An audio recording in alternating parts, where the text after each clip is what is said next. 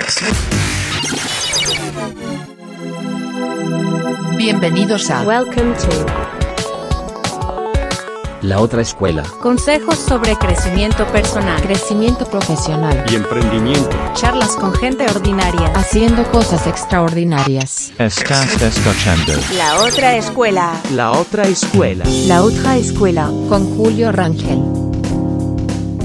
Hola a todos, bienvenidos a otro episodio de su podcast La Otra Escuela. Eh, el día de hoy vamos a tratar de, cambiar el formato de las charlas que hemos tenido no- normalmente en, episodios anteriores. Para esta ocasión he querido invitar a una persona que nos venga a dar clase de, eh, sobre un tema que no siempre nos enseñan en, la escuela. Eh, lo que vamos a tratar de platicar el día de hoy es un contenido más educativo y que te pueda servir a ti, eh, joven, adulto que estás escuchando este podcast eh, hasta cierto punto, ¿no? Eh, uno de los temas de los que hoy en día creo que muchos jóvenes desconocemos ante, pues sí, la falta de, de comunicación o falta de, de- de interacción con este tipo de contenido es, son los créditos hipotecarios. Vamos a platicar de qué son los créditos hipotecarios, qué ventajas tenemos o tienes tú eh, como, como trabajador, qué beneficios tienes y cómo puedes eh, ejercer esos beneficios para adquirir una, una propiedad, ya sea un terreno, un departamento, una casa. Para platicar de estos temas he invitado a, un amigo que lo conozco ya de tiempo y es experto en el tema, se dedica a esto y la intención es platicarlo de una, de una forma muy sencilla que permita a cualquiera de nosotros poder tener unos primeros pasos, un primer acercamiento a este tipo de información. Estás escuchando este podcast en Spotify, puedes consultar el video de esta charla en nuestras redes sociales, en Instagram y, y Facebook. Entonces, eh, señoras y señores, con nosotros en la otra escuela, Arturo Carmona. Artur, para antes de iniciar, porfa, compártenos un poco de quién es Arturo y a qué te dedicas hoy en día. Mira, yo soy eh, Arturo Carmona, como bien lo, lo comentaste. Eh, estudié la licenciatura de finanzas en el TEC de Monterrey, en, en Ciudad de México, y una parte en el Estado de México. Llevo ya prácticamente trabajando en temas financieros, pues alrededor de 15 años, más toda la carrera. Y actualmente me dedico a, dar asesoría en, en trámites de créditos hipotecarios. Como tal, yo soy broker, soy broker hipotecario. Buenísimo, Artur. Y bueno, lo platicamos antes de empezar a grabar el episodio. La, la intención de, de esta, de esta charla es que nos, nos abras esa ventana introductoria a estos temas de cómo, si alguien está interesado en, en- en comprar una, pro- una propiedad y Sí. ejercer algún crédito hipotecario, ¿cómo lo puede hacer? Y mi primera pregunta sería, ¿qué son los créditos hipotecarios? Sí, mira, eh, prácticamente el, el tema de los, de los créditos hipotecarios, hace rato lo comentabas, ¿no? De- desconocido por jóvenes. Yo lo tomaría como desconocido por la gran mayoría de las, de las personas, ¿no? Tanto jóvenes como, como adultos. Realmente no es un tema que en algún momento se, se platique, o sea, de, inclusive tú lo debes de saber, conversación del día a día o de que estés con amigos o algo, que salga el tema, oye, un crédito hipotecario, no, o sea, no hay una, eh, ¿cómo te diría? Si lo vemos en estadística, no hay, la probabilidad es muy baja de que alguien platique de créditos hipotecarios, ¿no? Voy a empezar a, a- compartir mi, mi pantalla. Trataré, como tú lo, lo comentaste, de que no sea este, muy técnico el asunto, que sea lo, lo más sencillo posible.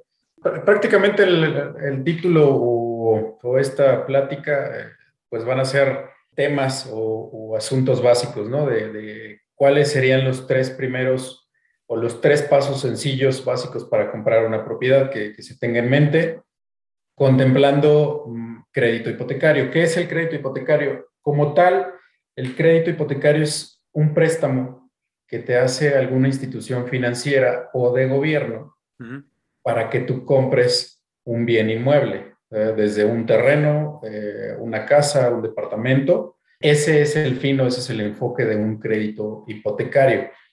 El, el asunto, el- el- la palabra hipotecario va pues, prácticamente de la mano con la hipoteca, que es cuando dejas en garantía una propiedad. Ok, Entonces, el crédito hipotecario es eso, dejar en garantía lo que vas a estar comprando con el dinero que, que te va a prestar una, una, una institución, ¿no? Ese sería como, como el- el- a grandes rasgos el, el- el crédito hipotecario. Hay muchísimas eh, variables de, de, de, créditos. Sí. Trataremos de enfocarnos más o menos al, al, al, que es como más usado, que es para la compra, no sé, de una vivienda, de una casa, de un departamento. Ya que nos mencionas qué son los créditos hipotecarios y si ¿Qué? existen distintos tipos o varios tipos de, de créditos hipotecarios. Sí, ¿eh? son, son es, es, uno podría decir, ah, es que pues el crédito nada más lo voy a utilizar para comprar casa. No. O sea, puedes comprar departamento, puedes comprar terreno, puedes incluso tener un crédito para una preventa que te digan en un año va a estar construida la casa, en un año va a estar construido el departamento. Uh -huh. Puedes comprar un terreno y sumarle la construcción en ese terreno con este mismo crédito. Eh, o si tienes una casa y necesitas dinero, puedes tener un préstamo hipotecando esa casa, ¿no? De repente hay emergencias y te prestan dinero sobre la casa que tú tengas. Okay. Y es, es, realmente son, es, eh, son muchas variedades de, en el tema de, del crédito, ¿no? Ok, también aplica, por ejemplo, si yo tengo un terreno y, sí. quiero, y quiero construir en este terreno. Sí, exactamente, hay un crédito hipotecario de construcción. Bueno, ya iremos platicando, ya nos irás platicando un poco más a detalle de, esta, de, de estas opciones o de las más comunes que, que tú eh, normalmente asesoras. Sí, y de hecho, qué bueno que, me, que, que, empezamos con eso. Regularmente lo que uno como broker o como asesor le, le recomienda a la gente es que primero se revise el estatus o cómo está, digamos, este, presente ante las instituciones bancarias o las instituciones financieras. Uh -huh. ¿Cuál es el estatus que guarda uno como persona? ¿Cómo lo ven antes de decir, ah, eh, ya quiero comprarme mi casa. Eh, regularmente en el día a día yo lo que me enfrento es, oye, pues este, ya vi un departamento, ya vi una casa, quiero tramitar el, el crédito, ¿no? Uh -huh.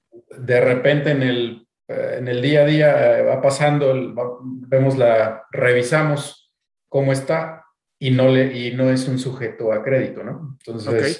ya de un apartado, ya firmó contrato, ya, Sí, entonces la recomendación inicial de, en esto es primero saber cómo estoy realmente yo ante los bancos, si ya. soy una persona sujeta a crédito y de ahí se, se, parte para empezar a como a tomar este, las decisiones, ¿no? ¿Cómo, ¿Cómo puedo saber eso, Artur? ¿Cómo puedo saber si yo soy buen candidato o para, para tener, para pedir un crédito hipotecario? Es eh, relativamente sencillo, eh, como broker, eh, las personas es, es, un poquito complicado. Lo que puedes hacer es entrar a buró de crédito y, y descargar tu buró, uh -huh. pedir que, que se incluya una calificación o la que se incluya el score que tienes y si no tienes, eh, se maneja por colores. Si no tienes en tus créditos un color rojo un color amarillo, y si tu calificación es mayor a 650, eres un sujeto a crédito. Ese como de forma personal que pudieras tú hacerlo. Pero regularmente es, se, complica el tema de, ah, voy a entrar a la página de Buró de Crédito, voy a descargar y voy a interpretar. No cualquiera realmente puede hacerlo, ¿no? ¿Qué significa eso de entrar a buró de crédito?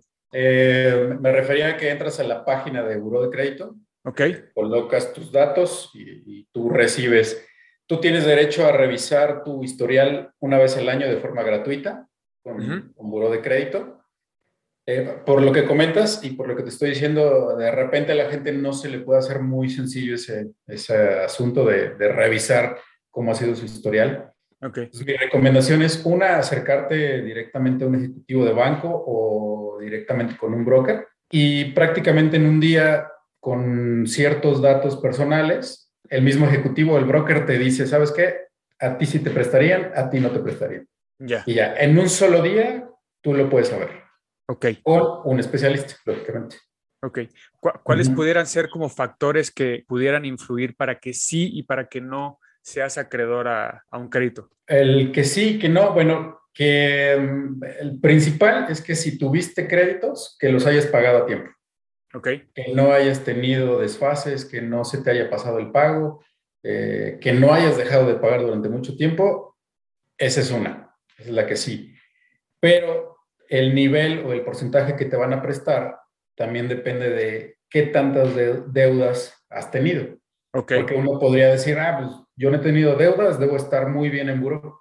No, también ahí entra el asunto de, el banco diría, bueno, pues es que esta persona nunca ha pedido un crédito, cómo sé si es Sí. bueno pagando o no. Entonces, pero si quieres, ahorita pasamos ya a, esa, a ese punto. ¿Cuál sería el, el- el primer paso que, que recomendaría en este sentido? Bueno, primero sería prácticamente sí, ¿qué, qué quiero comprar? ¿Qué tienes en mente tú como persona eh, o como necesidad en ese momento? Ese es el, el- primer paso, tener una idea de qué es lo que, lo que tienes en mente, ¿no? Quiero comprar una casa, quiero comprar un departamento, eh, quiero comprar un terreno, mm, necesito dinero, entonces quiero liquidez. E- Ese es el, el- primer, el primer pasito. En este primer paso, el único que participa, pues como tal, es el, es cliente, ¿no? Es, ese es el, digamos, el inicio. Tú arrancas y tienes en, en tu mente una idea de, ah, pues es que ya me quiero mudar, ¿no? Y, Ujú. y quiero vivir solo y un departamento. Ok, O me, me voy a casar, eh, no, pues ya vamos a hacer más, una casa. ya. Eh, o necesito algo para eh, los viajes o para el fin de semana, un terreno para construir, ¿no? Eh, empezamos con ese, con ese paso, ¿no? La, la necesidad o el, el fin que tienes tú en, en- en mente. Voy a combinar un poquito entre presentación y, y- Sí. algún- y- unos datos de Excel. Eh, el primer paso lo vemos algo sencillo. ¿Qué quiero comprar? Voy a poner como ejemplo, quiero comprar un departamento y yo en la mente traigo pues de un departamento de un millón Ujú.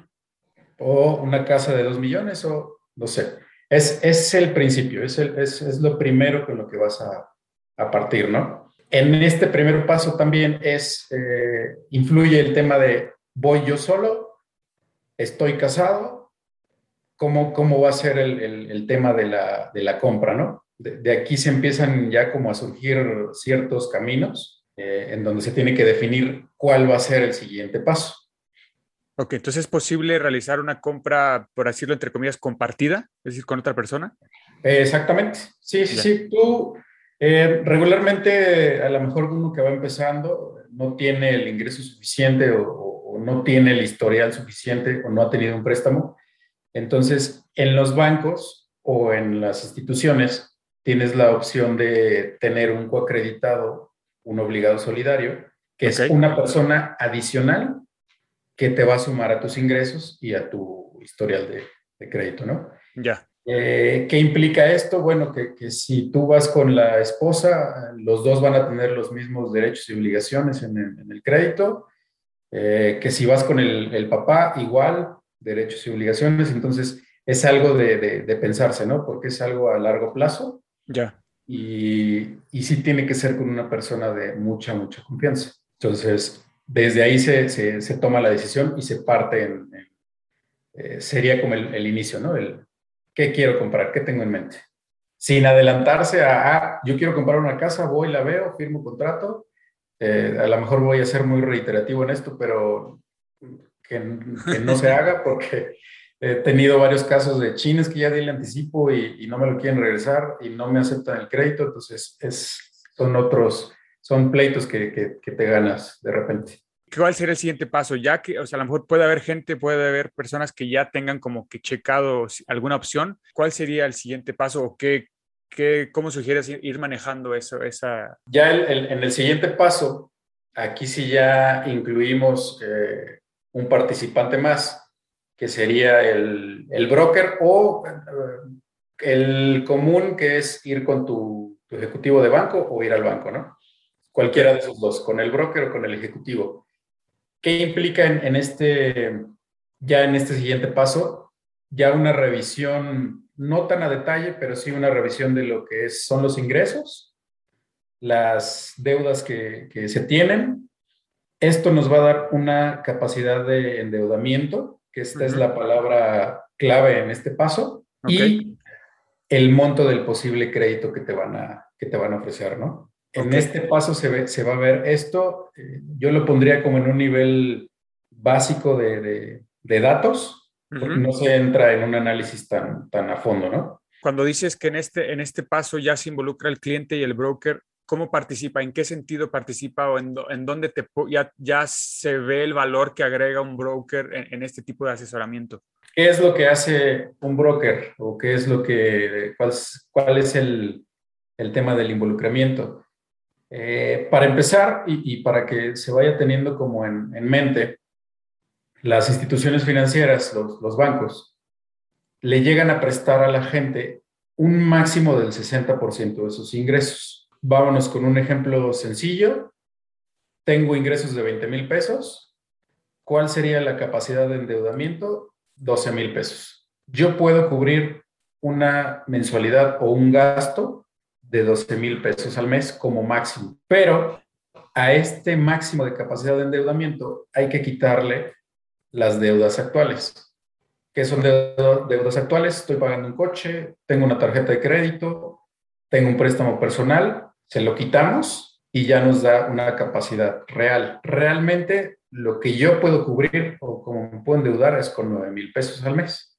Este, este ejemplo como tal eh, es para una persona que está con excelente buró y siempre ha pagado y es hasta máximo el 60% de, de, los ingresos. Me, preguntabas, ¿cuál es el, el eh, cómo se involucra el broker? Bueno, nosotros agarramos, revisamos lo, lo, que son los estados de cuenta, los tipos de ingresos que tiene la persona y calculamos un promedio de, del ingreso mensual o eh, con los simples recibos de nómina también se puede revisar el, el, ingreso que tiene mensualmente, ¿no? ¿Qué pasa si hay personas que por cualquier razón sí. su ingreso lo reciben en efectivo o no tienen una forma como de comprobar ese, ese ingreso? Aquí, eh, prácticamente en todo el tema de, de los préstamos y de los créditos, la principal o la base como tal es el riesgo. Okay. Si una persona no puede demostrar que recibe ingresos y la cantidad que recibe de cierta manera o de manera formal, uh -huh. es, es complicado que le lleguen a prestar las instituciones de, de banco. Ahí sí, o sea, el, el, el, principal, los principales requisitos es que tú tengas el documento que demuestre que tienes un ingreso.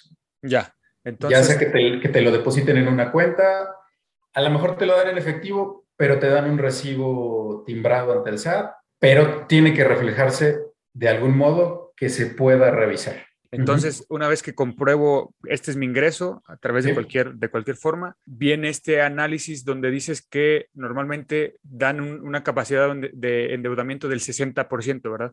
Exactamente. ¿Es posible aumentar esa capacidad de endeudamiento? Solo no. O sea, tendrías que, que, ahí es donde entramos con el tema de, bueno, pues con mi pareja, o le digo a mi papá, o, o, o le digo a mi mamá, ¿no? Eh, sería para aumentar un poquito el, el, monto del crédito.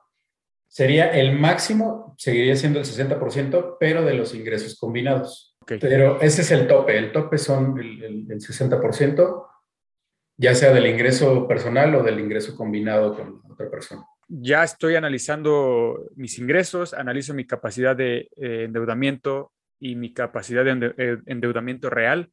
Sí. Cuando uno va a pedir un crédito, ¿a quién se le piden esos créditos, Artur? ¿A qué, a, ¿A qué, instituciones se le piden estos, estos créditos? Tenemos eh, ya en este momento tres tipos de instituciones. Los tradicionales, que son los bancos, uh -huh. es ir a la sucursal directamente con, con un ejecutivo de, de banco y él te va a apoyar en el tema de hacer tu tabla de amortización eh, y a revisar y a darte y a comentarte los productos que tienen actualmente.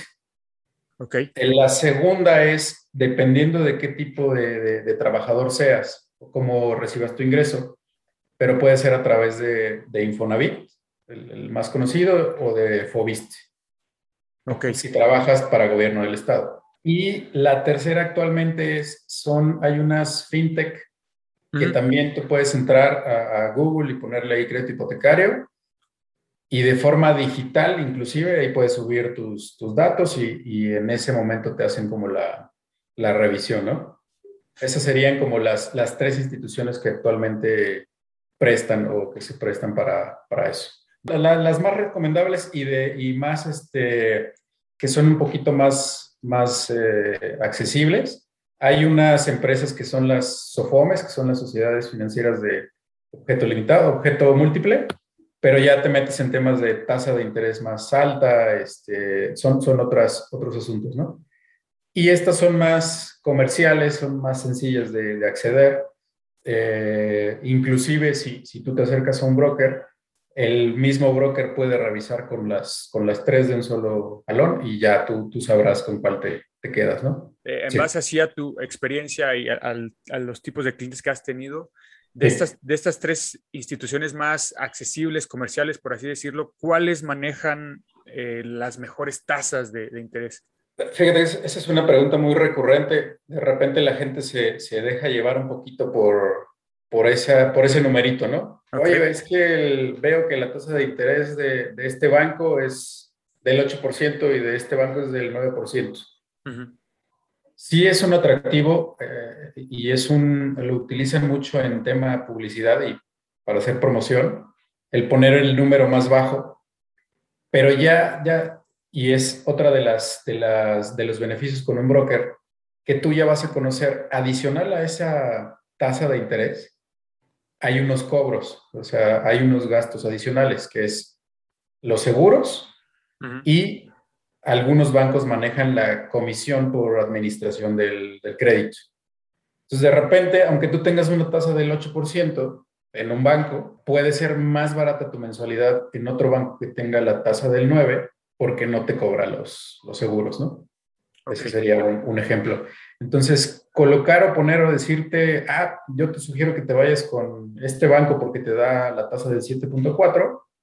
No, es, vamos a revisar ahora sí qué tipo de persona, qué tipo de trabajador eres y vemos cuáles de los productos de todos los bancos eh, o de la mayoría de los mejores te, te conviene más, ¿no? ¿Cuál se adapta más a tus, a tus necesidades? Resumiendo, el paso dos es una vez que ya decido qué quiero comprar, ¿Exacto? me acerco, la recomendación es acercarse a, a- a un, a broker, en este caso, que tenga experiencia en el tema, en el que te pueda asesorar eh, y determinar los ingresos que tienes, eh, la capacidad de eh, endeudamiento real, y a partir de ahí, bajo, ahorita vimos un ejemplo muy sencillo, determinar cuál sería tu posible crédito, ¿correcto?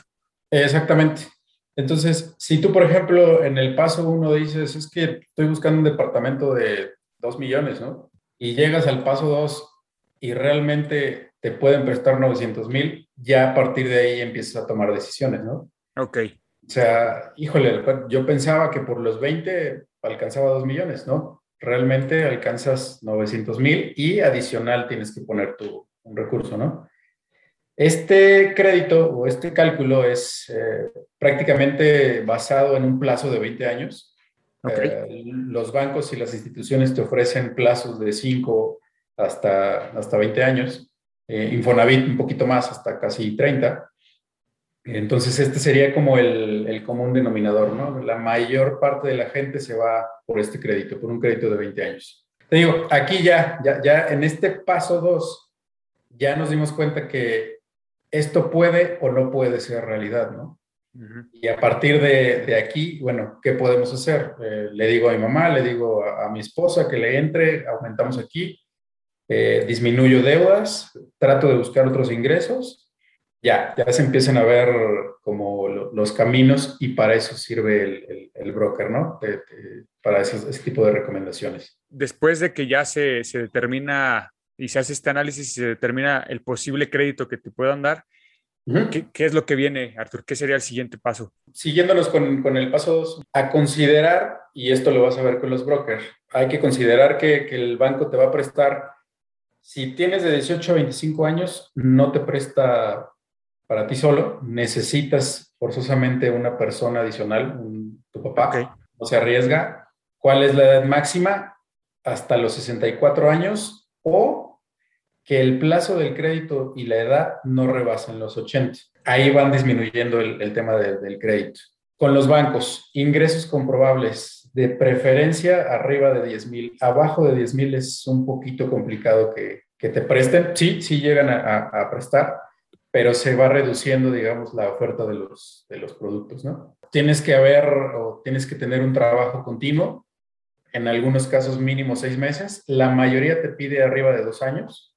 Ujú. Entonces, lo mismo, cada que no vas cumpliendo alguna de estas, de estos requisitos, la, el abanico de, de- de productos se va disminuyendo. Todo esto se revisa con el broker, se va viendo y, y en determinado momento inclusive puede decir, eh, puede llegar la, la conclusión de que solamente puedes tener acceso a un producto, ¿no?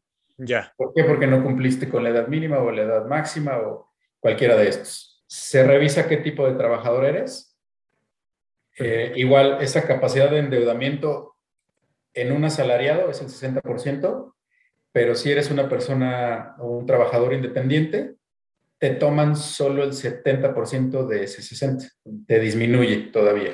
¿Por qué? Porque tienes ingresos variables, este, eh, entonces el riesgo es, es, es un poquito mayor. Ujú. Y uno de los puntos que prácticamente eh, se le va a, a la mayoría de la gente, muchos piensan que, que el, el banco o la institución te puede llegar a prestar todo, ¿no? El 100% de lo que vale la casa y que tú solo vas a pagar tus mensualidades. Pero no, o sea, realmente lo que el broker recomienda es considerar del 10 al 20% del valor de la propiedad que buscas, que la tengas ahorrada, que la tengas en una cuenta. Aún así, aunque me presten el 100%, debo de considerar este, este monto adicional. Exactamente. Vamos a, a- profundizar un poquito. Y hablando eh, en temas de, de- de- voy a poner algunos productos. Eh, el- en crédito bancario te llegan a prestar un 90% de lo que vale la casa. Las tasas van del 7.4 en adelante. En promedio, la mejor tasa está en el 9%. Después hay dos productos que son combinados con banco y con eh, las otras instituciones, con Infonavit y con Fobiste. Aquí te llegan a prestar el 100%. Como es combinado con banco, también la- las tasas son el, mismo promedio. Apoyo Infonavit es un producto que este es el que yo más recomiendo. Te llegan a prestar el 95%. A diferencia de los otros productos, eh, si tú eres un trabajador que tiene esa, esa prestación, Ujú. El, el jefe o tu jefe por ley tiene que aportar el 5% de tu sueldo para el tema de, de la vivienda. En este producto, ese 5% se va para el pago de tu crédito. Aquí realmente un plazo de 20 años se disminuye y llega a ser 14 o 13 años por este, por este producto, que es el que más este, recomiendo. Y luego está Infonavit, de los más conocidos, te llega a prestar el 100% y este sería el único en donde puede que, que no tengas que contar tú con, con ese adicional, ¿no? Ajá, este sería el, el- el único. Ya. De ahí en fuera, en todos estos sí hay que considerar de un 10 a un 20%. ¿Qué, qué pasó con Infonavit actualmente? Eh, eh, ¿Y por qué coloqué acá el eh, arriba de, de 10 mil pesos? Infonavit acaba de, de cambiar sus tasas. Ofrece muy buenas tasas, realmente, muy, muy buenas, para aquellas personas que ganan menos de 13 mil pesos. Las tasas son muy, muy buenas. O sea, un préstamo de 800 mil lo vienes pagando en 4 mil, 5 mil pesos mensuales. O sea, es, es- realmente sacaron un muy buen producto para aquellas personas que ganan menos de, de 13 mil pesos. Y también va enfocado a quien quiera comprar algo menor de 2 millones 200. Este es el tope que, que presta Infonavit. Entonces, este es un ejemplo de, de las tasas, ¿no? Y cómo son las, las variables. Ya cerrando un poquito esta parte, yéndonos con el ejemplo del departamento y el por qué tener el, el adicional. Si tú quieres el departamento de los, del millón, ya vimos que el banco sí te presta los 900 mil pesos. Te va a faltar 100 mil pesos para cubrir el millón y adicional hay unos gastos que se tienen que cubrir, que es el del notario. Estos porcentajes son variables, que es la escrituración, tienes que pagar un avalúo y la mayoría de los bancos cobran un- una comisión. Entonces, en total, tú necesitas tener en, en- en- en efectivo en una eh, cuenta de ahorros 182 mil pesos para cubrir ya el tema de la compra de un millón, ¿no? Entonces, ese, ese es el- adicional, ese es el adicional que mencionas. Exactamente. Y eh, muchas veces la gente dice, no, pues es que la casa vale un millón, me van a prestar 900, pues nada, me faltan 100. Pero no, o sea, de- realmente hay otros gastos a, a considerar, ¿no? Con el broker se va a revisar todo esto. Igual que si hay algunos productos que no tienen el cobro de esto, si hay algunos productos que te pueden financiar esto. Por eso es como muy, importante ir con, con, un especialista, ¿no? Ya de ahí se va, se va definiendo el mejor camino. Este sería el, pues, prácticamente el, paso dos, ¿no? El, ya platicado con el broker, tú llegas, este, le, llevas tus... A lo mejor no, no, en ese momento llevas documentos, pero le dices, es que yo gano 20, tengo deudas de 3, y de ahí se empieza ya el, tema de, de decirte cuánto va a ser tu máximo. Tu máximo vas a alcanzar realmente un crédito de 900. ya. Ya ni para qué buscar una casa arriba de eso o una propiedad arriba de eso. Después de ahí, ¿qué paso recomendarías o qué acciones eh, recomendarías tú, Artur? Mira, ya después de aquí, una recomendación para, el tema broker, igual adelantándome un poquito, sí. es que en lugar de que tú vayas banco por banco a revisar qué producto ofrecen, te acerques mejor con el broker ¿Por qué? Porque en un solo movimiento tú vas a saber con diferentes bancos qué es lo que te ofrecen. ¿Cuál es la mejor mensualidad? ¿Cuál es el mejor plazo? Al final, ¿cuál va a ser el del menor costo? ¿Quieres empezar con una mensualidad baja, con pagos fijos? Ese sería el siguiente paso. O sea, el broker te va a poner en la mesa, ¿sabes qué? Están estos cuatro bancos, de estos cuatro bancos te recomiendo estos tres productos y recomendación del broker, este producto. Pero a lo mejor tú dices, no, no, no, yo quiero con este banco y quiero este producto. Ah, bueno, eso ya, es, ya es decisión propia, ¿no? Ok. ese sería el siguiente paso, escoger con quién se va a ingresar la, la solicitud, con quién vamos a, a ver que, que precalifique, ¿no? Entonces, una vez que yo contacto al, al, broker, empiezo a tener esta conversación con el broker, me da este asesoramiento. Después de ahí, ¿qué viene? Necesito empezar a, a preparar como algún papeleo. Eh, ya, ¿en qué momento ya puede la persona interesada en comprar la propiedad a empezar a, a buscar las opciones que, le interesan? Sí, sí, sí. Aquí en, este paso 2, el tema más rebuscado es, es, el análisis, es la revisión de, de, los números. Ya en el tema documentación es algo sencillo, se te piden tus, tus, generales, INE, este, acta de nacimiento, comprobante de domicilio actual, eh, tus tres meses de, de, recibos de nómina con tus tres estados bancarios en caso de que seas asalariado, o tus seis meses de estados de cuenta en caso de que seas independiente para, para revisar eh, tu promedio de ingresos. Son, son muy básicos los primeros, se llenan solicitudes y listo. Se empieza ya con, se envían a, los bancos seleccionados. Es donde ya avanzamos al, al paso 3. En el paso 3 aumentan ya los, los participantes. Es el cliente que ya aporta su documentación, es el broker que empieza a enviar las solicitudes a las instituciones y son como tal las instituciones las que ya empiezan ahora sí con una revisión a fondo, una revisión ya. De, un análisis de riesgo ya un poquito más, más a detalle, ¿no? ¿Qué revisan los bancos? ¿Qué tipo de trabajador eres? Para determinar si te prestan lo que te comentaba, el 100% de ese 60% o el 70% de ese 60% okay. de tu capacidad de endeudamiento. Y cómo estás en buro de, de, crédito. Esta comunicación entre, entre el cliente y las instituciones financieras se lleva a través del broker. ¿Es ahí es el intermediario? Exactamente. Aquí eh, prácticamente el banco es el que le va a estar diciendo, le va a estar solicitando al broker, oye, me falta un estado de cuenta, oye, eh, mándame porque quiero ver su, este, no sé, su declaración anual, ¿no? Para ver más, un poquito más de ingresos. Oye, este ingreso no nos puede comprobar, que nos mande un recibo. Eh, ya empieza todo ese, ese tema de, de, ser como el enlace, ¿no? Entre las instituciones financieras. Lo que a lo mejor a nosotros se nos va como brokers, ya en el tema de la revisión de, de riesgos por parte de las instituciones, es lo que nos van a estar solicitando suponiendo que en ese análisis que ahora hacen las instituciones financieras ante mi, mi, situación, yo como cliente, para ver si soy buen candidato a, que me den este crédito, ¿qué pasa, por ejemplo, si, si yo nunca he tenido tarjetas de crédito? Aquí es donde ya empieza eh, a reducirse ese 60% de tu capacidad de endeudamiento. Posiblemente no tienes deudas, no tienes mala calificación, no has dejado de pagar porque realmente no tuviste un crédito. Entonces, ese 60% se va disminuyendo.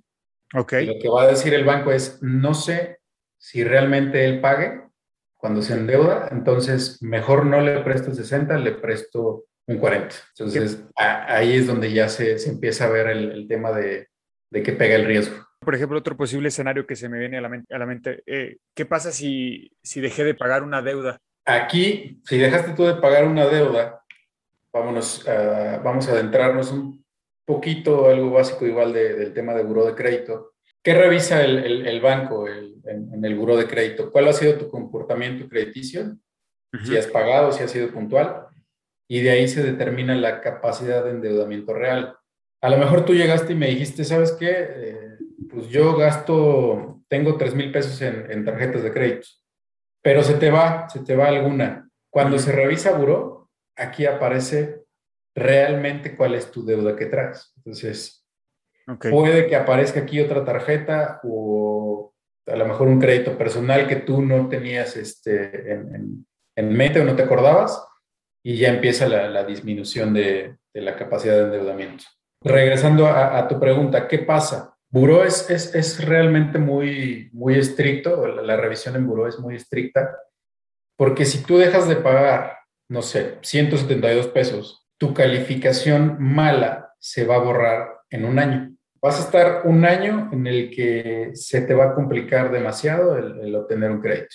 Si tú dejaste de pagar de 172 a 3,440, que realmente, o sea, o sea de, dejas de pagar 200 pesos, ya son dos años en los que a ti te van a quitar de eh, esa mala calificación.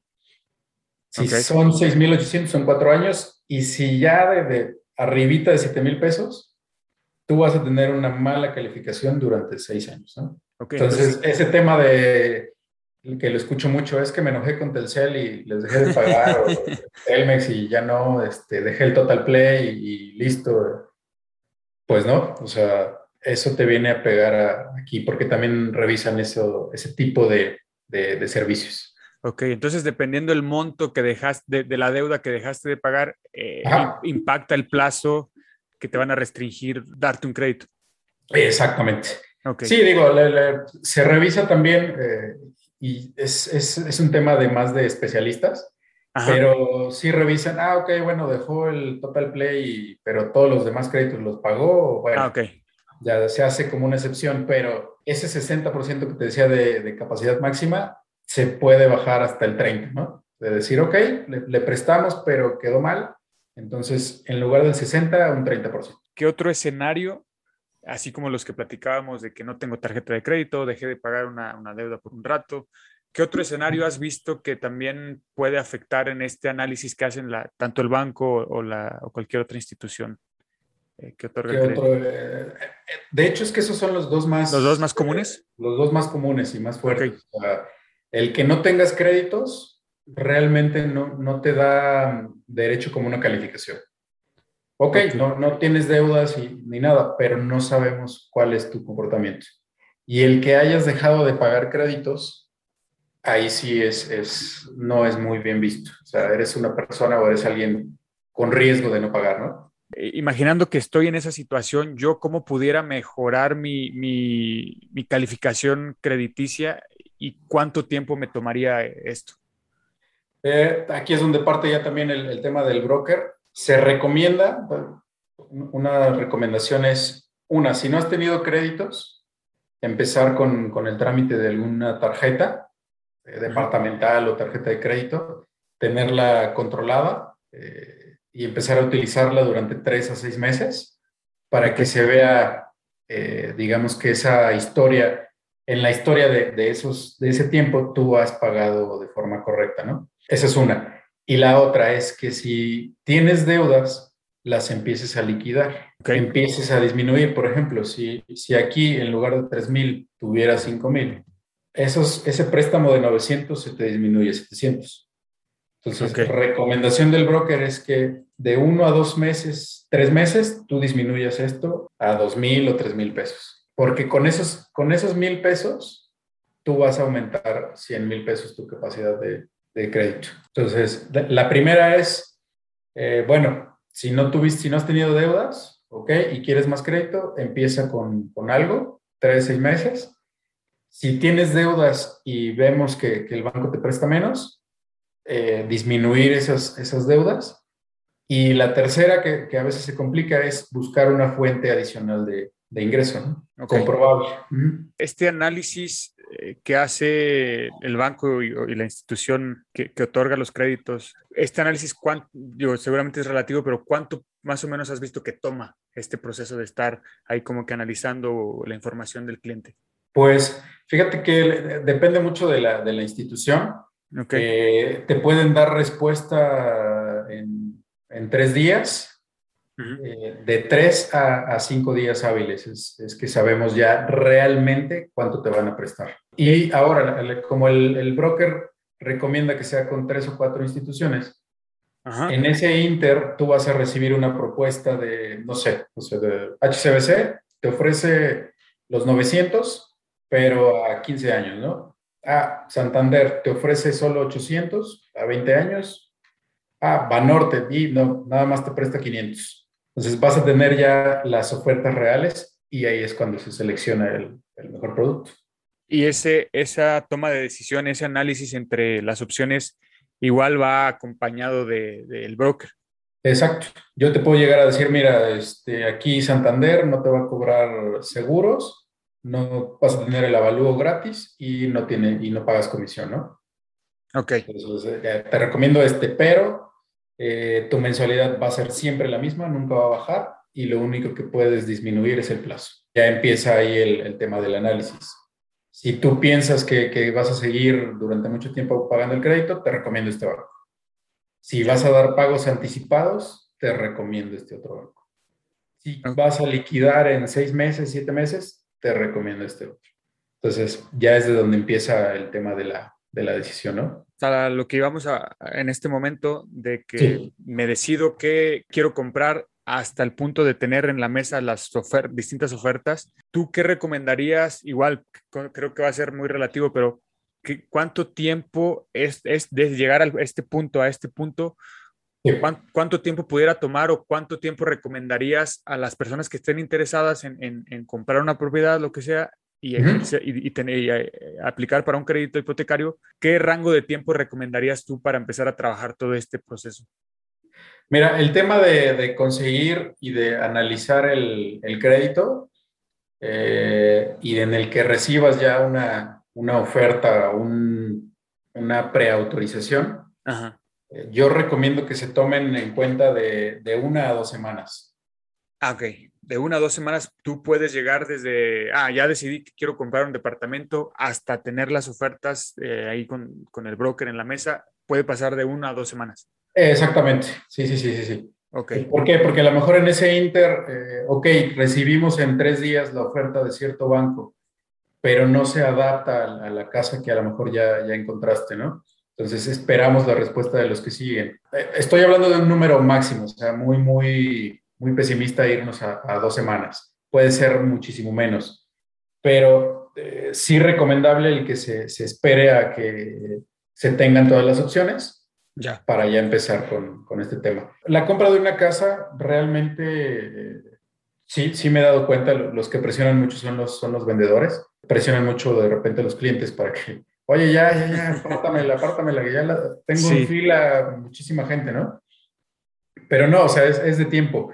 ¿Y, ¿Y, qué les recomiendo yo a, mis clientes? Es, mira, cuando tú ya tengas la oferta en mano, eh, la carta de, de preautorización, ya, es, esa es tu mejor arma. Tú puedes llegar a, la casa o al departamento, eh, no sé, que el departamento valga un millón cien. Mira, te ofrezco ya un millón, tengo crédito aprobado listo, o sea, ya tienes tú el, el sartén por el, por el mango. Por eso recomiendo mucho que, que se tenga ya una, eh, un análisis cerrado, ya una preautorización, porque les da mucho margen de, de negociación a las, a las personas. Mi, mi, siguiente duda es, o bueno, igual ya tú me, tú me dirás, si después de que ya tienes eh, las ofertas, uh -huh. el, lo analizas y, y estás asesorado con el broker, después de ahí, ¿qué sigue o hasta dónde llega eh, la participación del, del, del, broker? O sea, ¿también te ayuda a buscar una mejor opción de vivienda o hasta dónde sí, hasta dónde no?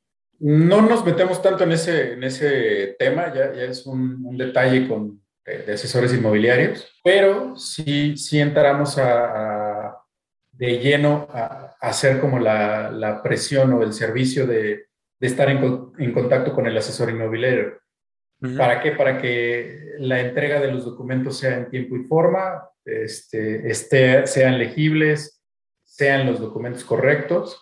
Eh, procuramos acompañar al cliente en la firma, inclusive nosotros tenemos eh, algunos formatos de, firma de contrato de compraventa. Si gustan, si, no, si, es con el asesor inmobiliario, pues no, no hay ningún problema. Inclusive llegamos más allá, o sea, lo, los acompañamos hasta la firma con el notario para que se cerciore de que se le está vendiendo bien la, propiedad, ¿no? Y ya después, no, termina ahí el, asunto, porque el siguiente paso, en algún momento, si hay mejoras de, de, tasas, si hay ofertas por parte de los bancos para modificar o cambiar tu, el crédito que tienes, uh -huh. le, al cliente que tenemos, oye, o sea, estás pagando actualmente 8 mil, te consigo una, un mejor crédito para que pagues 7,500. Sigue incluso después de, de, de que se cerró el primer crédito, ¿no? O sea, no, no para ahí el, el tema de la, de la, asesoría. Ok, entonces es posible que una vez que ya, ya se acepta una primera oferta, que a través de, del, del, tiempo se vaya mejorando ese crédito. Exactamente. Sí, sí, en algún momento, eh, muchas veces durante el, algunos meses fuertes, que es agosto, julio-agosto, que son de, de, temporada, se podría decir, en créditos, uh -huh. los bancos empiezan a lanzar ofertas y es, no te cobro avalúo, no te cobro comisión, este, te disminuyo la tasa y entonces ahí entra el, el broker para apoyar al, al, cliente, ¿no? ¿Recomendarías alguna etapa en el año donde sí aplicar para un crédito? O sea, ¿hay, ¿conviene más aplicar en ciertas temporadas del año que, que en otras? Pues eh, las tasas varían de repente, entonces a lo mejor el decir, ah, espérate a, a, a agosto, ¿no? Sí. Si la economía se, se, mueve, puede que las tasas suban, entonces pues ya ese tiempo que te esperaste ya no resultó muy bueno. Eh, yo recomiendo sí el, el, estar como al pendiente, ya que tienes un crédito, de ver si, hay, si el, el producto mejora de hipoteca, eh, realmente te mejora lo que, lo que traes. El tiempo para la compra o, o, o eso no, no, no, le veo yo como, no hay una temporalidad donde te pueda decir es que la tasa yeah. bajó o quitaron estos gastos Sí. No, no, no, no, eso es muy relativo. No está muy marcado eso. ¿Qué tendencias has visto eh, en el mercado con tus clientes, en sí. esta interacción que tienes con las instituciones eh, financieras, hipotecarias? ¿Qué, ¿Qué, tendencias has visto en la adquisición de, de vivienda eh, y en la adquisición de, de créditos? O sea, ¿Has visto alguna tendencia en, en, en que, que, la gente se esté inclinando hacia algo? ¿Cómo se está moviendo el mercado hoy en día en base a lo que has visto? Fíjate que aquí eh, en San Luis, como tal, lo, los precios de, de, las casas se han mantenido. Eh, inclusive es de los pocos estados que tienen a la alza los, los créditos. Ahorita tú si vas a Ciudad de México te pueden hacer descuentos hasta de un millón de pesos en propiedades. Okay. Aquí no, aquí, aquí se ha mantenido. Está creciendo, está aumentando mucho el tema de departamentos, eso sí. Hay yeah. muchas construcciones de departamentos. Están aventando mucho, mucho preventa, okay. que ahorita por el tema de que tiene poco que, que, que ya los créditos hipotecarios se enfocan también a la, a la preventa. Esa es una muy buena, también una muy buena herramienta porque compras eh, barato y con una tasa no tan alta, ¿no? Eh, ya. Yeah.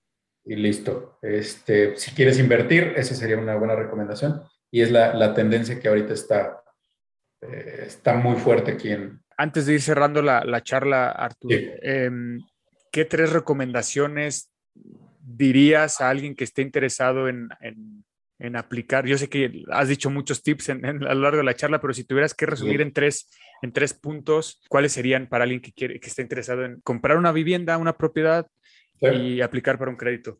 El, el primero, el, el, con el que empecé, ¿no? O sea, que se acerquen a, a un broker, a un ejecutivo y revisen o, eh, si, si, tienen la facilidad, que chequen el buró, cómo están en buró de créditos. Ok. A partir de ahí ya puedes decir tú, eh, ah, el banco sí me va a prestar, el broker te va a decir, los bancos sí te van a prestar, y ya de ahí sería como, como el arranque, ¿no? Esa Ya. es la, la- la primera recomendación. Dos, sí no firmar nada antes de no saber que te van a prestar, ¿no? Ok. No, no, no, o sea, aunque veas tú muy bonita la casa y el vendedor te esté diciendo es que ya tengo mucha gente este, esperando, están formados, no hay que dar anticipos antes de que sepas realmente si te van a prestar o no te van a prestar.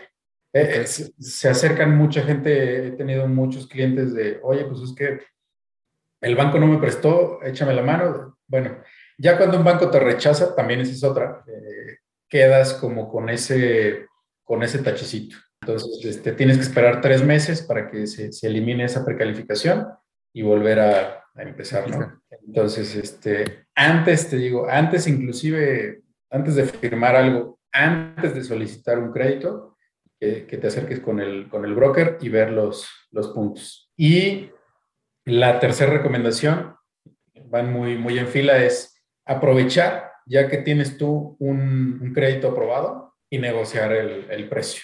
Eh. Siempre yo hablo mucho a favor de, de mis clientes y es, pues tú tienes el arma, tú tienes ya, es, es como tener dinero en efectivo. Entonces puedes llegar y negociar este, condiciones, y negociar, negociar, negociar precio. Son como las tres recomendaciones que, que yo haría, ¿no? Buenísimo, Arturo. Eh, ya para, para, antes de despedirnos, para la gente que tenga más dudas, tenga más preguntas al respecto, que es un tema muy interesante y seguramente lo tratamos de resumir mucho, hay muchas dudas que puedan estar ahí al aire. ¿Dónde te pueden buscar? ¿Dónde te pueden contactar a ti, a tu, a tu, a tu empresa, eh, para aquellas que, personas que estén más interesados en el tema? Voy a poner aquí un poquito de, de qué es lo que hace el, el- el broker como tal. Eh, pues, nosotros les apoyamos a, a- a buscar el mejor financiamiento con todo el análisis que, que ya vimos. Tenemos alianzas con los mejores bancos, eh, les apoyamos con las instituciones de, de gobierno también. Todo el proceso, como te decía, desde la, eh, que se solicita hasta que se firma y postcrédito, estamos ahí también. ¿Cuál es la ventaja de, de- de nosotros? Nuestro servicio es, es gratuito, o sea, no, no, no nos tiene que pagar el cliente por una asesoría. Los bancos son los que nos pagan y nos pagan lo mismo. Tampoco no hay una preferencia por, por bancos. Ya, Y eh, la, la- la principal ventaja, en un solo trámite puedes obtener varias ofertas, ¿no? No tienes que ir de banco en banco, no tienes que ir con Infonavit, no tienes que... No, ya de entrada te, te decimos, este, nos vemos una o dos veces, inclusive yo solo veo a mis clientes de una a dos veces, y ya después hasta la firma, ¿no? Ok. Eh, y ya evitas el, el estar también, ahorita en estos tiempos con, de, de COVID. Nosotros nos, nos, nos encontramos aquí en, en Plaza Covalia, en Lomas. sí, Eh, es un cowork que se llama Baeo. Horario no tenemos. El horario nos acoplamos ahora sí que a, la- a la- a las personas, como, es- como es una asesoría personalizada. De repente es, oye, pues es que trabajo y puedo hasta las 7. Bueno, Sí. nos vemos a las 7. Oye, es que pues el domingo, porque, ah, bueno, nos vemos el, el domingo. No hay ningún, ningún problema con eso. Este, en Facebook nos pueden encontrar como SLP, broker eh, hipotecario. Este, la página patrimonioselect.com. Y aquí está mi número de, de- de- de teléfono. Puede ser directo, puede ser en WhatsApp. Cualquiera de, de las dos, no, no tengo problema. Eh, contesto regularmente, eh, de preferencia WhatsApp, porque a, a veces estoy con clientes, pero, pero así estamos, ¿no? Buenísimo. Ya, ya estaremos compartiendo ahí los, los datos en, en- en los posts de, esta, de este episodio. Eh, igual les repito, para, lo- para los que estén escuchando este episodio en Spotify, pueden encontrar la presentación que, que nos, de la cual se estuvo basando Arturo en explicar las cosas en, en las redes sociales, en Facebook y en Instagram. Artur, pues muchas gracias por, por compartir, la verdad muy interesante. Esperemos tenerte en otro episodio por acá y, y hablar de otro tema que tenemos pendiente y, y- y esperamos Claro. que, es- que esto le sirva de, de ayuda a más personas. No, hay, no, es, no es con otro fin más que, eh, que sirva de contenido para, para aprender de temas que no, lo que decíamos, no, no siempre los tenemos a- ahí como que en una conversación muy fácil o, a- o al Sí. alcance de la mano y pues nada que, que venga de alguien que, que se dedica a esto, ¿no? Sí, sí, sí. Digo, espero este, haberme dado a entender. Es un mundo de, de- de información. Resumirlo en, en poco tiempo es, es complicado eh, y faltan y son muchísimas, muchísimas cosas. O sea, yo cuando arranqué esto dije, pues van a ser como que asesorías muy comunes.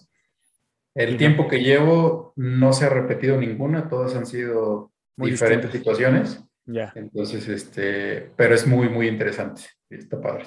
Muchísimo, Arthur, eh, te mando un abrazo y pues seguimos en contacto. Claro sí. Gracias, Julio. La otra escuela. La otra escuela.